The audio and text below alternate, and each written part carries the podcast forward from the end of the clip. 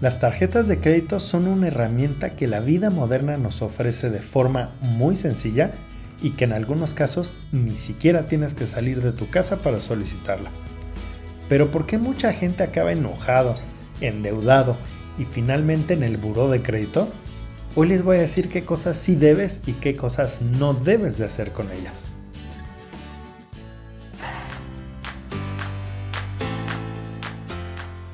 Esto es Finanzas 101, el podcast con el que te ayudaré a volverte un experto en tus finanzas personales para que así puedas mejorarlas y lograr la tan anhelada libertad financiera. Mi nombre es Ángel Somoano y te doy la bienvenida.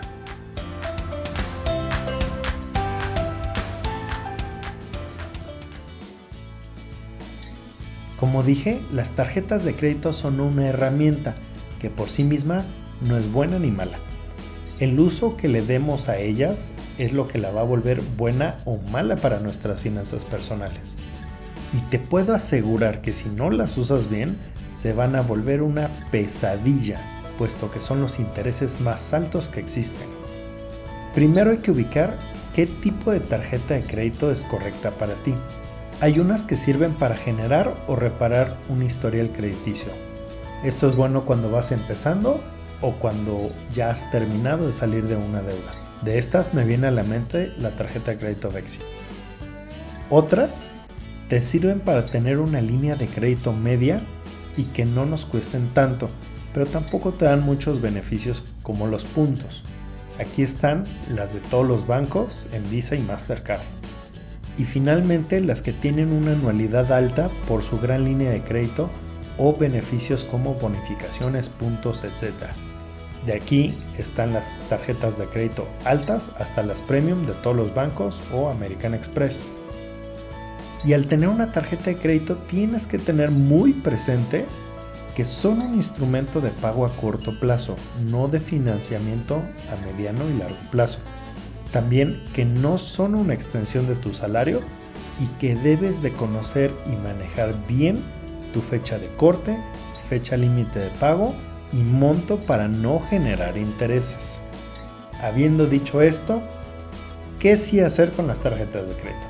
Antes de contratar, compara beneficios, tasas de interés y anualidades entre diferentes bancos e instituciones financieras.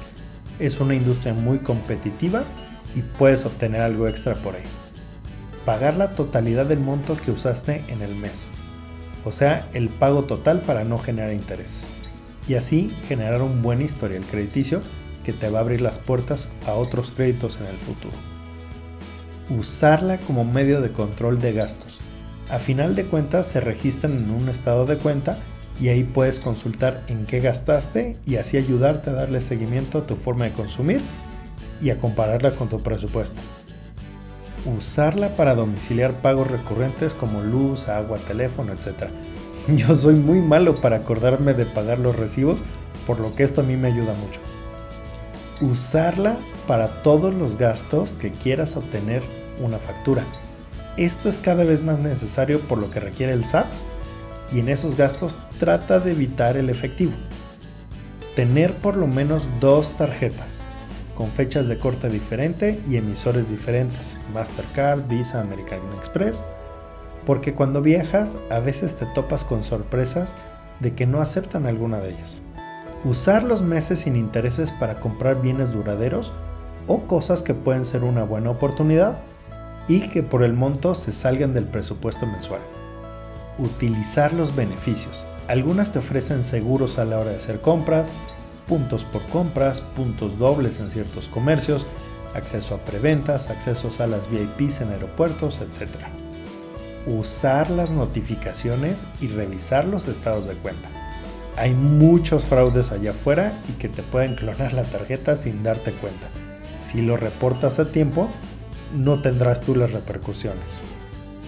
Y finalmente, ponle un PIN o número secreto a tu tarjeta. Esto evitará que si las roban hagan un mal uso de ellas. Ahora, ¿qué cosas no deberías hacer con las tarjetas? Primero, que no te presionen a obtener una tarjeta de crédito que no quieras. Si ya tienes suficiente, ¿para qué le buscas posibles broncas? No lleves todas tus tarjetas de crédito al mismo tiempo en tu cartera. Si te las roban o se extravían, es un lío reponerlas y hay que ser pacientes. Pagar nada más el monto mínimo. Este es el mínimo que requiere la institución para que te permita seguir usando la tarjeta, pero que sí genere intereses.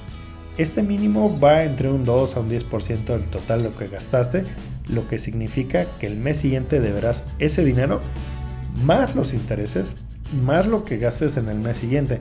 Y si esto lo vuelves a hacer, pues a eso súmale otro interés y otra deuda.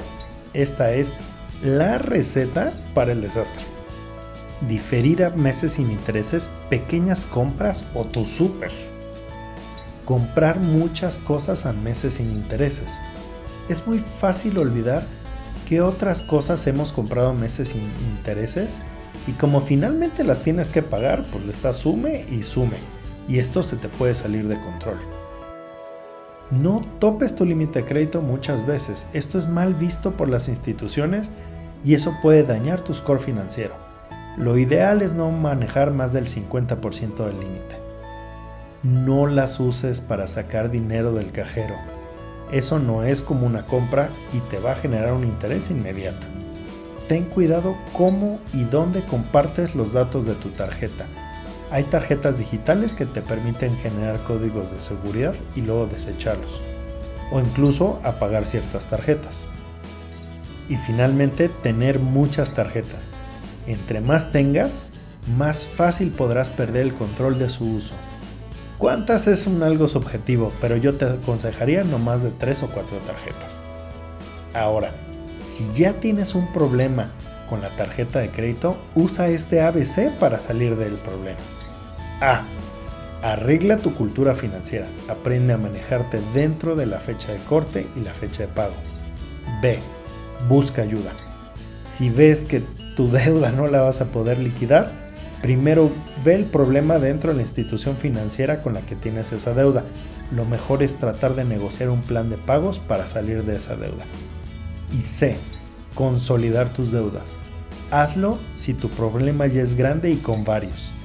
Hay instituciones que te ayudan a ahorrar y negociar y otras que te dan préstamos especiales para salir de esas deudas. Resuelve tu deuda es de las más populares. Y bueno, ¿qué te pareció el tema? Comparte este podcast con alguien que esté iniciando en este mundo y sígueme en mis redes sociales. Me encuentras en Facebook e Instagram como AsombraTMX. Saludos y hasta la próxima.